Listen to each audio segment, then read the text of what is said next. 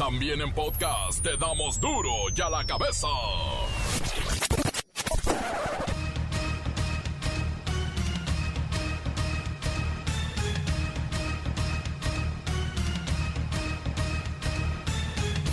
Martes 8 de junio del 2021 yo soy Miguel Ángel Fernández y esto es duro y a la cabeza sin censura.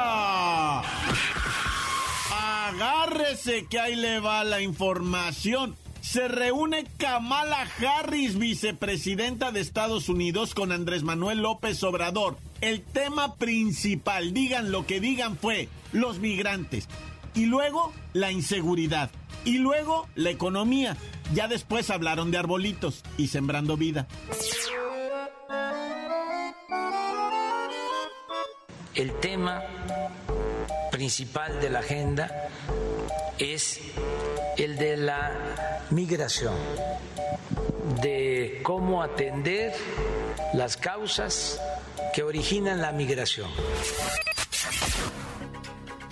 El gobierno de Estados Unidos anuncia la creación de la Fuerza de Tarea Conjunta Alfa, una unidad especial que combatirá el tráfico de personas en México y Centroamérica y los oficiales norteamericanos deberán andar armados, sí, en nuestro territorio. La Secretaría de Educación Pública confirma que solo un millón y medio de 26 millones de alumnos regresó a clases presenciales. Aseguran que esa es la estrategia. Máximo nueve chamaquitos por salón.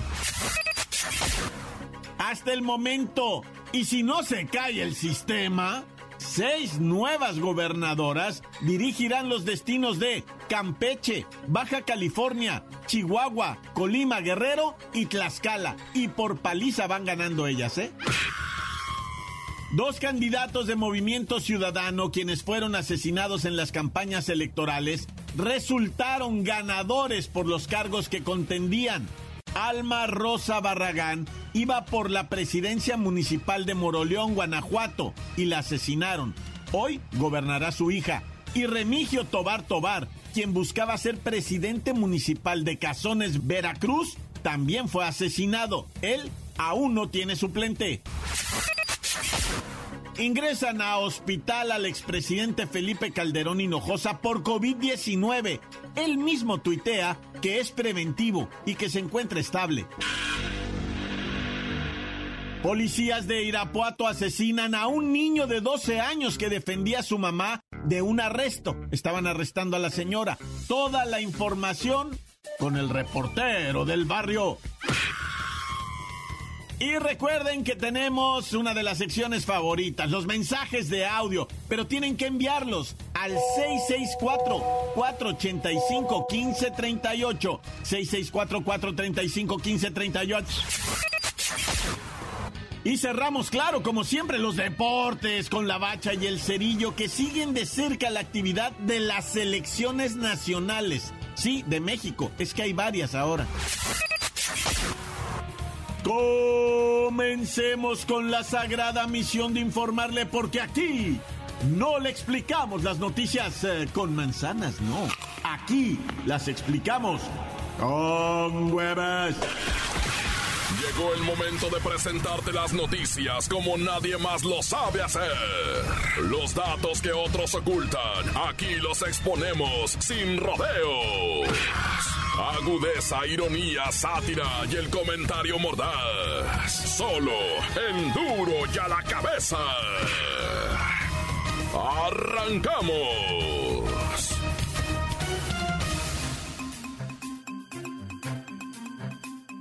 Al menos seis mujeres se convertirán en gobernadoras de seis entidades de México. Un acontecimiento nunca antes visto en nuestra democracia. Además, si se toma en cuenta los cargos actuales, Claudia Sheinbaum en la Ciudad de México y Claudia Pavlovich en Sonora, que va a salir ella, ¿eh? cuando entre Durazo, que también ganó por parte de Morena y echó afuera el PRI. El PRI salió de Sonora, increíble. Adiós Beltrones. Ahora sí se le va a poner feo. Pero esa es otra información. La de Beltrones y la del PRI en Sonora y su salida y la victoria de Durazo lo manejamos después, porque ahorita lo importante es esto que habrá en total siete gobernadoras en todo el territorio nacional. De acuerdo a los resultados que dio a conocer el programa de PREP, que son precisamente los resultados electorales adelantados, preliminares, de cada uno de estos estados, Morena va ganando la mayoría de las elecciones. Les voy a decir todos los estados, subrayando, por supuesto, donde gobernarán mujeres. Comenzamos con Baja California, Siri. Lleva una gran ventaja la candidata Marina del Pilar Ávila, de la coalición Partido del Trabajo, Partido Verde y Morena. Campeche. La candidata Leida Elena Sansores San Román, de la coalición Partido del Trabajo y Morena. ¿Y en Chihuahua?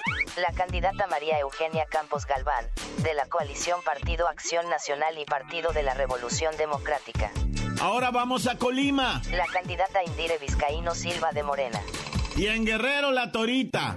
La candidata Evelyn Cecia Salgado Pineda, de Morena. ¿Cómo va Michoacán? Candidato Alfredo Ramírez Bedoya, de la Alianza Partido del Trabajo y Morena. Ponos al día en Querétaro. El candidato Mauricio Curi González, del Partido Acción Nacional. ¿Y en Nayarit? El candidato Miguel Ángel Navarro Quintero, de la Alianza PT, Verde, Morena y Nueva Alianza. Y la sorpresa en Nuevo León, ¿no? Candidato Samuel Alejandro García Sepúlveda, de Movimiento Ciudadano. San Luis Potosí. Candidato José Ricardo Gallardo Cardona, de la Alianza PT y Verde. Sinaloa también sacaron al PRI. Candidato Rubén Rocha Moya, de Morena. En Sonora también ganó Morena. Candidato Alfonso Durazo de Morena. Tlaxcala, que sí existe, ¿eh? La candidata Lorena Cuellar Cisneros, de la coalición PT, Verde, Morena, Nueva Alianza y Encuentro Tlaxcala. Y por último, Zacatecas, Siri. Candidato David Monreal, coalición de Morena. Gracias, Siri, recordándoles, recordándoles, por favor, chequen bien los resultados del PREP y si no nos esperamos a la oficialización de estos resultados. Que mire, ya casi casi están amarrados. Duro ya la cabeza.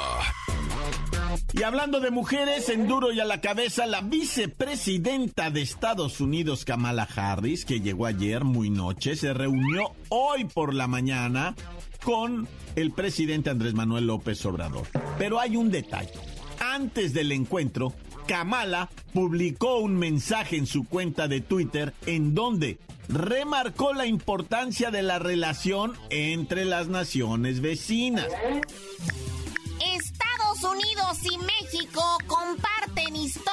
Y familia. Nuestras economías están atadas y nuestra seguridad depende una de otra. Estoy aquí en la Ciudad de México para renovar la importante asociación de nuestra nación con México. Gracias, Kerry Wexler. Bueno, la vicepresidenta de Estados Unidos y el presidente López Obrador firmaron un memorando de entendimiento que consiste en el intercambio de experiencias y propuestas sobre programas como Sembrando Vida y Jóvenes Construyendo el Futuro en Centroamérica. Pero no podemos hablar que el tema principal fue migrantes y la creación de la Fuerza de Tarea Conjunta Alfa, que combatirá el tráfico de personas en México y Centroamérica. Además, también hablaron de la inseguridad, de arbolitos, claro, de sembrando vida. Sí, pero al final, al final dejaron la economía, que es algo que subrayó Kamala Harris en su texto. Pero bueno, ya después de esta muy, muy importante reunión con Kamala Harris, el presidente López Obrador la invitó a hacer un recorrido por los murales y museos del el Palacio Nacional. Es que de verdad, ¿eh? el Palacio Nacional es una joya, con un tremendo contenido histórico. Kamala Harris quedó maravillada. Y alguien que también está maravillado y no se le puede ocultar en el rostro es el canciller Marcelo Ebrard, que anda muy volado, anda chapeteado, entusiasta no pierde de vista que Kamala Harris y él, Marcelo Ebrard, podrían gobernar juntos dentro de unos años. Es que Kamala y él encabezan las tendencias a renovar los gobiernos de sus respectivos países. Ah, carnal Marcelo, ¿eh? Eres estratega. Encuéntranos en Facebook, facebook.com, diagonal duro y a la cabeza oficial. Estás escuchando el podcast de Duro y a la cabeza. Síguenos en Twitter, arroba duro y a la cabeza. Ahora pueden escuchar el podcast del reportero del barrio y de la bacha y el cerillo en la página del reportero del barrio. Así búsquenlo en Facebook, el reportero del barrio de duro y a la cabeza. Hombre, lo encuentran rápido y se van a divertir. El de la bacha y el cerillo sube a las 4 y el del reportero del barrio sube a las 8. Duro y a la cabeza. Y ahora es tiempo de ir con el reportero del barrio. Vaya caso este del niño asesinado en Irapuato porque defendía a su mamá del arresto policial que para él era injusto, era su mamá. Alicantes, pintos, pájaros, cantantes. Vamos a la información. Resulta ser que sí, efectivamente se confirma en Tijuana, Baja California, casilla 1432, en Paseo de las Lomas, ¿verdad? Restos humanos. Fíjate, iba la gente a votar, ¿verdad? En Tijuana, Baja California, cuando miran el listón ese amarillo y los estaban desviando, pues ¿qué traen? Ya mataron a alguien en la casilla. No específicamente así, ¿verdad? Pero sí habían dejado unas bolsas con miembros de una y si es verdad lo que se dijo en las noticias, ¿verdad? De las cabezas que habían dejado una en una en una casilla posteriormente, ¿verdad? Se informó de otro hallazgo también de parte de ¿cómo le llaman en los reporteros así que son chidos no como uno, este de la parte cefálica de una persona, ¿verdad? Naya. Bueno, según reportes policíacos, ¿verdad? En en esta segunda casilla ahí fue arrojada prácticamente a las 9 de la mañana cuando ya estaba en funcionamiento la casilla. La otra fue abandonada pero en una cajita, ¿verdad? Lo que se conoce como hielera, ¿verdad? Y los restos humanos en bolsas, o sea, para provocar terror en la ciudadanía. Y también tenemos lo ocurrido en Chiapas.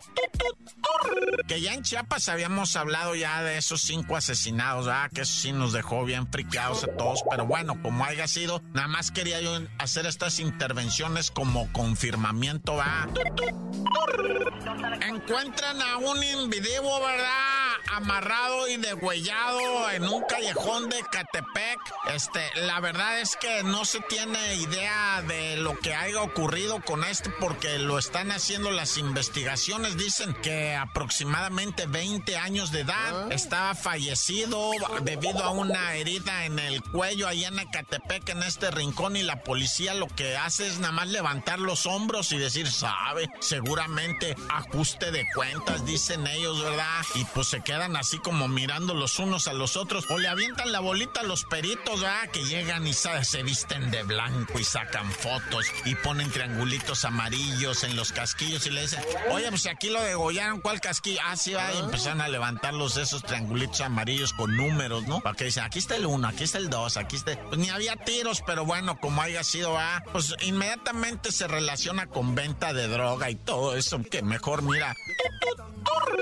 Quiero irme directamente a lo que es La Paz en el Estado de México. ¿Cuál paz? Si fue encontrado un individuo reconocido por su esposa como Joaquín, alias el Joaquincito, ¿verdad? Nombre de 55 años que pues al parecer, ¿verdad? Fue ejecutado por sus captores. Primero se lo llevaron, después fue ejecutado y para retardar lo que viene siendo, dicen, dicen las autoridades, ¿no? Para retardar las labores investigativas pues se le desprendió de la cara al individuo, no tenía la cara, se le había hecho lo que le llamaban los indios, a quitar el cuero cabezudo, de, ¿cómo le llaman a eso? De escalpelar, una cosa así, ¿verdad? Que, que es quitar la piel y le hicieron eso en el rostro a este individuo de 55 años que la mujer, pues sí lo reconoció. Esto fue en la colonia Ampliación de Papacalco. Ande, güey. Este, ahí en el municipio que es La Paz, ¿verdad? Estaba yo diciendo, Ampliación de Papacalco. No, no conozco por allá, ¿verdad? Pero está medio difícil. No, ya pónganse pila, loco. Y mira, te tengo una historia muy triste de Irapuato, Guanajuato. Resulta que una mujer fue detenida por la policía. La estaban deteniendo a la mujer por lo que tú quieras, por el pleito con no sé quién, porque la mujer se le estaba señalando por otra mujer que pues este andaba en cosas ahí. La estaban deteniendo y dos chamacos, uno de 12 y uno de 17, le empezaron a, este, a decir a la policía, no, no, es mi mamá, no se la lleven, este. Y los vecinos salieron, no, no se la lleven, va. La Araceli es inocente y no sé qué tanto. Y no, pues empezaron las alegaderas y las aventaderas y no sé qué. Y los dos chamacos, el Cristian de 12 años y otro plebe de 17 años, se les calentó y agarraron las piedras y que le avientan de pedradas a la policía. Y la policía voltea con un arma de fuego y pum, pum, pum, avientan cuatro balazos. Uno de ellos le pega a Cristian que le arrebata la vida y el otro le pega al chamaco de 17 años que cae en el piso con el tobillo hecho pedazos, ¿verdad? Porque le impactó la pierna en los huesitos, ¿verdad? Le hizo, casi le desprende el pie, ¿verdad? El pie derecho. Y el muchacho cayó a gritos, el otro pues, pues lamentablemente fue trasladado al nosocomio por los mismos vecinos, ¿eh? Ni siquiera por los policías. Y Cristiancito falleció a los dos días, o sea, recientemente falleció pues eh, en, en las últimas horas horas debido al disparo que le propinó el policía porque le aventó piedras. Dice el policía, pues yo sentí que mi vida estaba en peligro, reaccioné porque una piedra es un arma y hay que contestarle a los niños a balazos. Ah, ya, ¿en qué estamos? ¿En qué país? No puede ser. Tan, tan, se acabó, corta. Y antes, antes de ir al corte comercial, escuchemos sus mensajes. Ustedes los envían al número 664-485-1538. Sí, buenas tardes. Un saludo para todo el elenco de Duro y a la Mesa. Y un saludo para toda la banda de la fábrica de selladoras. Un saludo para el Mario, para el Pirulay, para el Chicoche, para el maestro Heraclio, para el herrero Cotolín, para mi sobrina Ivonne, para Don Nada, para el Memo y para el gran Ronnie McAllister. Y para los que están incapacitados por falta de salud.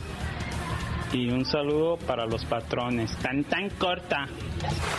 Encuéntranos en Facebook, facebook.com, diagonal duro y a la cabeza oficial. Esto es el podcast de duro y a la cabeza. Y ahora, los deportes con la bacha y el cerillo.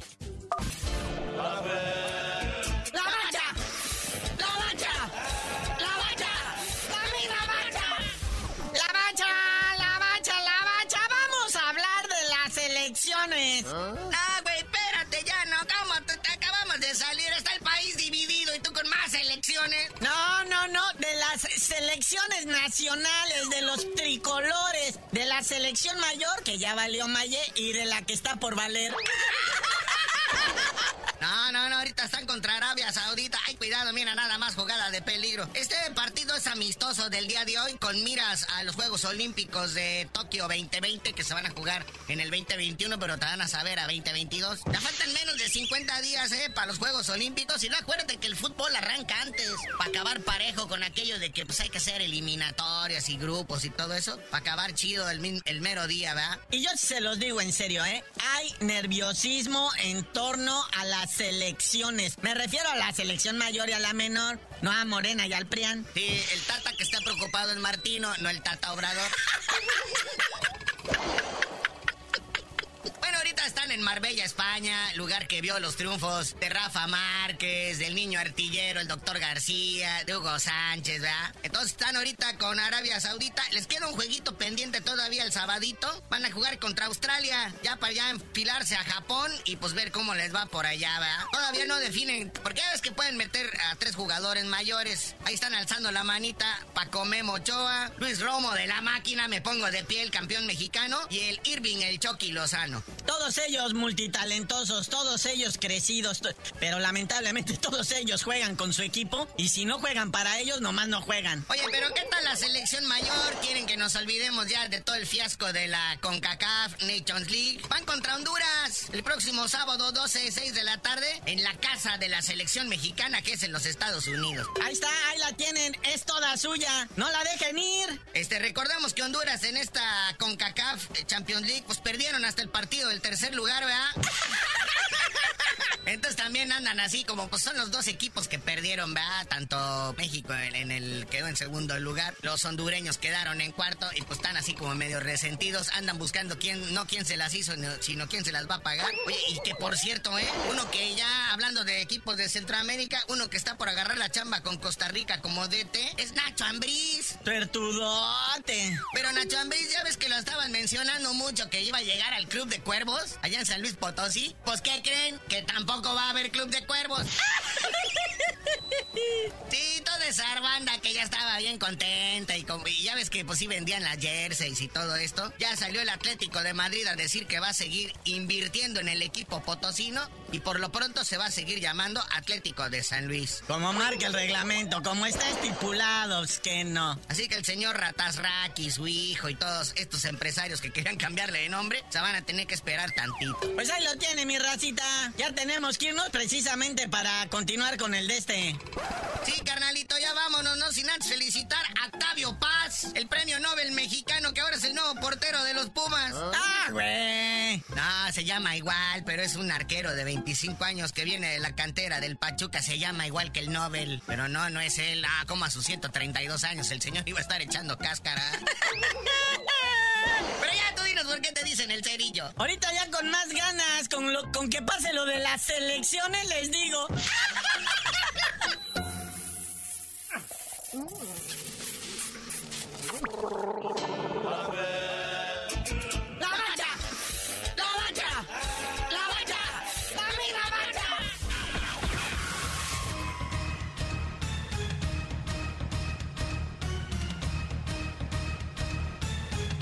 Por ahora hemos terminado, no me queda más que recordarles que en duro y a la cabeza no le explicamos las noticias con manzanas, no, aquí las explicamos con huevos.